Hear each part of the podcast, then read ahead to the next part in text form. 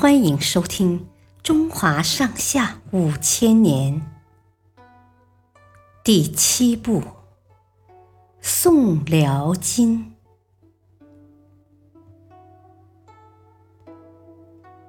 奉旨天词的刘永，北宋的词分为豪放派和婉约派，刘永就是婉约派的一个代表人物。婉约派的词大多是写人们的相思、离别、宴饮和伤春悲秋的情感的。刘永本来的名字叫柳三变。他从小就把读书做官当做自己的志向，但他第一次考试是以失败告终的。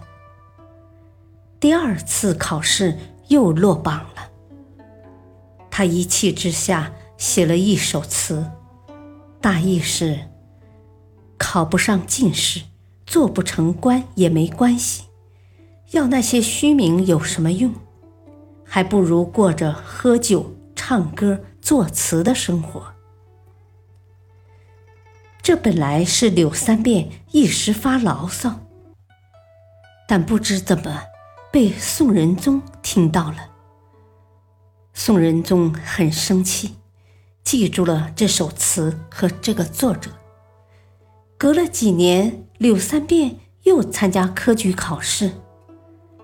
这次好不容易通过了，但宋仁宗看到柳三变的名字，想起了那首词，于是不高兴地说：“他不是要唱歌、喝酒、填词吗？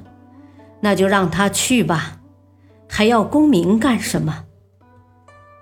于是动手把柳三变的名字划掉了。这一次，柳三变真的受了打击，他开始在社会最底层流连，交了很多民间朋友。他还经常自嘲说：“皇上不让我做官，让我填词，所以我现在是在奉旨填词。”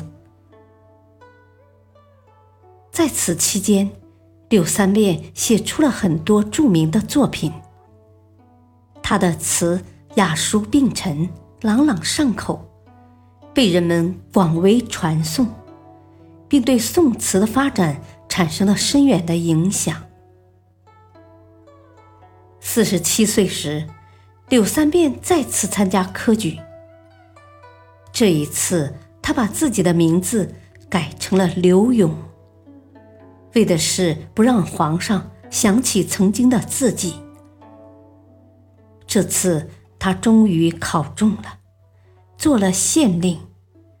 他为官的名声很好，为百姓做了不少好事。谢谢收听，再会。